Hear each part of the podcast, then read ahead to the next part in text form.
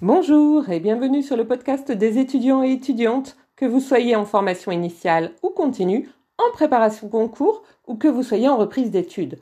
Vous êtes en L1, L2, L3, M1, M2, BTS, DUT, CPGE ou encore en école de commerce ou d'ingénieur avec accès direct après le bac. Ce podcast est pour vous. Ce podcast s'adresse aussi à ceux et celles en devenir, à ceux et celles qui hésitent, qui veulent ne pas se tromper. Nous sommes ici pour discuter cours, méthodologie, meilleurs moyens de réussir et culture générale. Je vous propose cette fois-ci de faire un podcast sur l'écriture de votre mémoire, ce fameux mémoire qui vous accompagne tout au long de l'année euh, et trois ans minimum euh, si vous vous êtes lancé dans une thèse. Et donc ce mémoire dont vous avez peut-être, certainement, envie de vous débarrasser.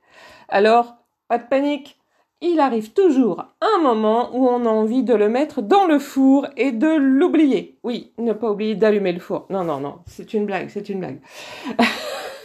on n'allume pas le four et on ne l'oublie pas dans le four. Donc on le garde euh, sur son ordinateur parce qu'en général on l'écrit sur son ordinateur euh, et on ne l'oublie pas évidemment. Alors reprenons. Donc sachez quand même que c'est normal euh, ça fait partie de la recherche, de la, du processus de recherche, euh, que à un moment donné, on ait envie de l'oublier. Euh, et très certainement, ceci se répétera à chaque fois que vous réaliserez une recherche. Le tout est bien évidemment de ne pas céder à la tentation. Donc tout d'abord, rappel des évidences de base, vous devez rendre un travail à l'heure et un travail propre.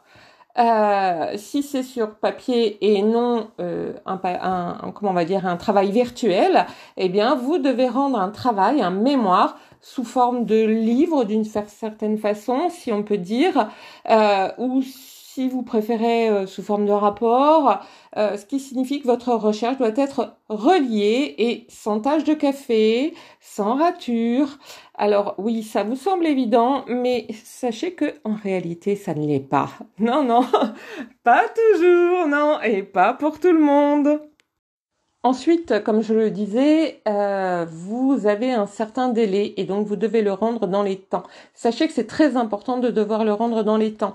Donc si jamais à un moment donné vous vous rendez compte que vous êtes en retard, pour une raison ou pour une autre, hein, euh, vous pouvez avoir été malade, euh, vous pouvez avoir eu un accident, vous pouvez avoir eu un, problème quel qu'il soit, eh bien prévenez au plus tôt le prof qui travaille avec vous, le prof qui vous supervise c'est très important. Et lui, il pourra vous dire euh, comment faire déjà, euh, s'il est possible de reculer ou pas. Euh, jusqu'à un certain moment, ça va être possible de reculer. À un autre moment, bah, faudra peut-être prendre une année, quoi. Donc, il faut vraiment y réfléchir. C'est très important. il faut vraiment le prévenir en premier, en priorité. Maintenant, soyons clairs. Essayez toujours de garder les délais d'accord, de garder votre deadline, comme on dit maintenant. Euh, ensuite, toujours sur le même mode, votre mémoire doit être écrite dans un français correct. Il se peut que si vous êtes étudiant en allemand, vous ayez à écrire votre mémoire entièrement en allemand. Et dans ce cas, il faudra bien évidemment l'écrire dans un allemand correct, ça semble évident.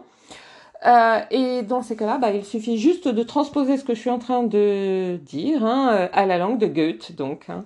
euh, ça veut dire pas de faute syntaxique, pas de faute grammaticale, pas de faute de conjugaison, pas d'erreur orthographique.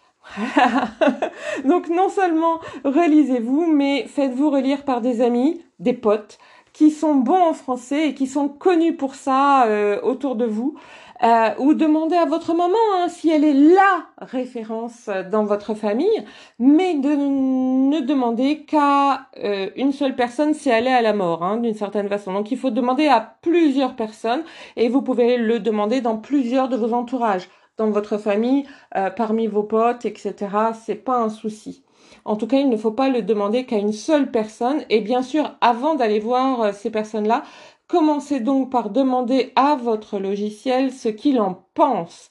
Alors il y a euh, des logiciels qui sont payants, mais en général, euh, je pense à Antidote hein, par exemple, euh, votre ordinateur, il est doté de logiciels dans lesquels sont inclus des correcteurs grammaticaux ou des correcteurs pardon, orthographiques. Et dans la mesure, bien sûr, où vous avez très certainement écrit votre mémoire sur un ordinateur, donc avec un logiciel, eh bien, euh, vous utilisez ce logiciel équipé de correcteurs. Alors, bien évidemment, ce sera à vous de valider ou non la proposition de votre logiciel. Hein, euh, la proposition que le logiciel vous fera. Et vous avez le droit de dire non, mais faites-le. Hein. Donc, je répète, commencez par le logiciel et puis après par d'autres humains. Alors pourquoi d'autres humains? Eh bien parce qu'ils n'ont certainement jamais lu votre mémoire ou votre thèse. Ils n'y connaissent d'ailleurs peut-être rien et ce n'est pas vraiment important. D'accord? Euh, Ils ont le droit de n'y connaître rien. Ils n'ont pas besoin de connaître votre sujet pour corriger. Euh, ce qu'on désire utiliser ici, ce sont leurs connaissances en français, en grammaire, en conjugaison, et ou en orthographe. Et donc, comme ils n'ont jamais lu votre recherche, ils y jetteront un œil neuf, alors que le vôtre, au bout d'un moment, il ne verra plus les erreurs. Parce que votre cerveau, à force de lire les mêmes choses tout le temps, corrigera de lui-même les fautes et donc vous ne verrez plus les erreurs, vous ne verrez plus les fautes. Et demandez à plusieurs personnes et pas à une seule, parce que abondance d'avis, eh bien, c'est comme abondance de biens, ça ne nuit pas. Sachez euh, également que vous n'êtes pas obligé de commencer par écrire l'introduction. Vous pouvez commencer à écrire ce qui vous branche le plus, euh, le troisième chapitre ou le deuxième chapitre de la deuxième partie, pourquoi pas. Euh, je crois d'ailleurs l'avoir déjà dit, mais je le redis car il serait dommage que vous restiez bloqué pour aussi peu. Hein.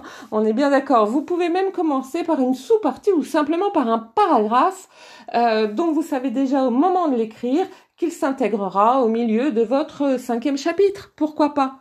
Vous avez le droit. Vous êtes le commandant de bord, vous dirigez et vous avez le droit de vous y prendre comme vous le souhaitez.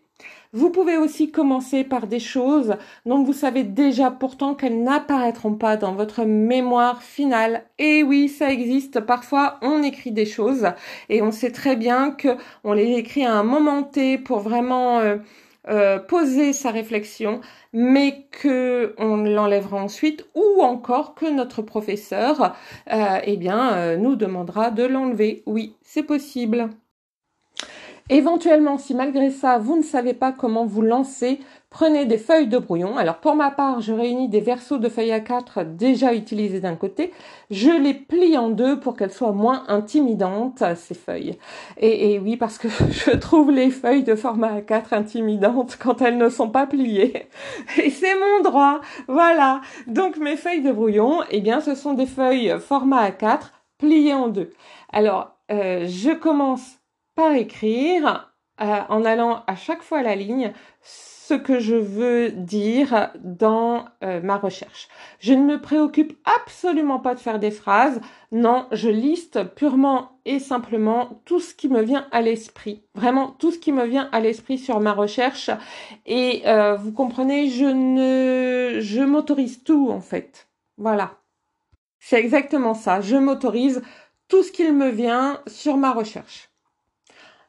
Une fois que j'ai écrit tout ce que je veux dire, je vais réunir ce qui va ensemble, même si ça ne dit pas exactement la même chose, ce n'est pas grave. Alors par exemple, en imaginant que je réalise un mémoire sur une entreprise, euh, tout ce qui va parler de la culture d'entreprise, je vais le mettre ensemble. Ce qui va parler de l'histoire de l'entreprise, je vais le mettre ensemble. Ce qui va parler des mythes concernant cette entreprise, que ce soit les mythes de création de l'entreprise ou encore les mythes de continuité de cette entreprise, je vais les mettre ensemble. Et ensuite, euh, je range ces thèmes dans l'ordre. Et donc à cette occasion, je peux aussi séparer un thème en deux points différents. Ensuite encore, je vais créer un chapitre ou une partie euh, sur, par exemple, la psychosociologie euh, de l'entreprise, où on retrouvera d'abord les mythes de l'entreprise en deux sous-parties, les mythes de création et les mythes de continuité, et puis l'histoire de l'entreprise, à moins que je ne mêle l'histoire avec les mythes, c'est aussi possible. Euh, et puis, et puis euh, donc quelque chose sur la culture d'entreprise et peut-être encore, pourquoi pas, si cela me paraît pertinent, euh, les représentations sociales existantes dans l'entreprise. On peut évidemment aussi le faire sous forme de mind map, c'est tout à fait possible. Je crois l'avoir d'ailleurs déjà dit et là encore, il existe des logiciels de mind map gratuits. Ensuite, euh, euh, pour donner un exemple, les mythes de création de l'entreprise, eh bien, je vais reprendre mon brouillon et je vais lister les différents mythes de création de l'entreprise que j'ai recensés euh, sur cette même entreprise et je vais regrouper chaque mythe ensemble. et pour chaque phrase ou partie de phrase de mon brouillon, eh bien, j'écrirai au moins un paragraphe. Sachez aussi qu'éventuellement, dans cette partie, je peux faire une comparaison avec euh, d'autres entreprises. Après tout, pourquoi pas? C'est une possibilité aussi. Alors, pour rappel, puisque je dis que pour chaque phrase ou partie de phrase de mon brouillon, j'écrirai au moins un paragraphe, pour rappel, donc, un paragraphe s'organise 9 fois sur 10 à partir d'une première phrase qui résume ce qui est dit dans le paragraphe. Ainsi, j'ai donc une phrase principale qui est la première phrase de mon paragraphe, puis l'explication de la phrase principale sous forme de deux phrases, souvent peut-être trois parfois, et je termine par un exemple, ou encore par des statistiques, ou encore par un extrait d'interview, ou par une note sur mes observations. Cela dépend évidemment du sujet de mon mémoire. 9 fois sur 10, je dis. Et donc la dixième fois, eh bien, une fois sur dix, je commence par l'exemple, ou des statistiques, ou un extrait d'interview, ou des notes sur mes observations. Cela dépend toujours du sujet de mon mémoire. Et je continue par les explications, deux ou trois phrases. Et enfin, je termine par la phrase principale, pour éviter que mon lecteur ne se lasse. Évidemment, euh, quand je dis une fois sur dix, comprenez-moi bien, c'est à la louche. il ne faut pas compter vos paragraphes systématiquement pour que systématiquement le dixième soit écrit différemment. Vous l'avez bien compris. Une chose importante encore, quand je commence à écrire, peu importe la façon dont je dis les choses, dont j'écris les choses, ce qui importe, c'est d'écrire, c'est de jeter ce que je veux dire sur le papier. Euh, peut-être que ce que vous venez d'écrire comporte des fautes, euh, mais vous vous relirez à la fin de la séance et vous corrigerez les fautes à ce moment-là. Ce n'est pas très grave. Euh, je parle là de fautes d'orthographe. Hein.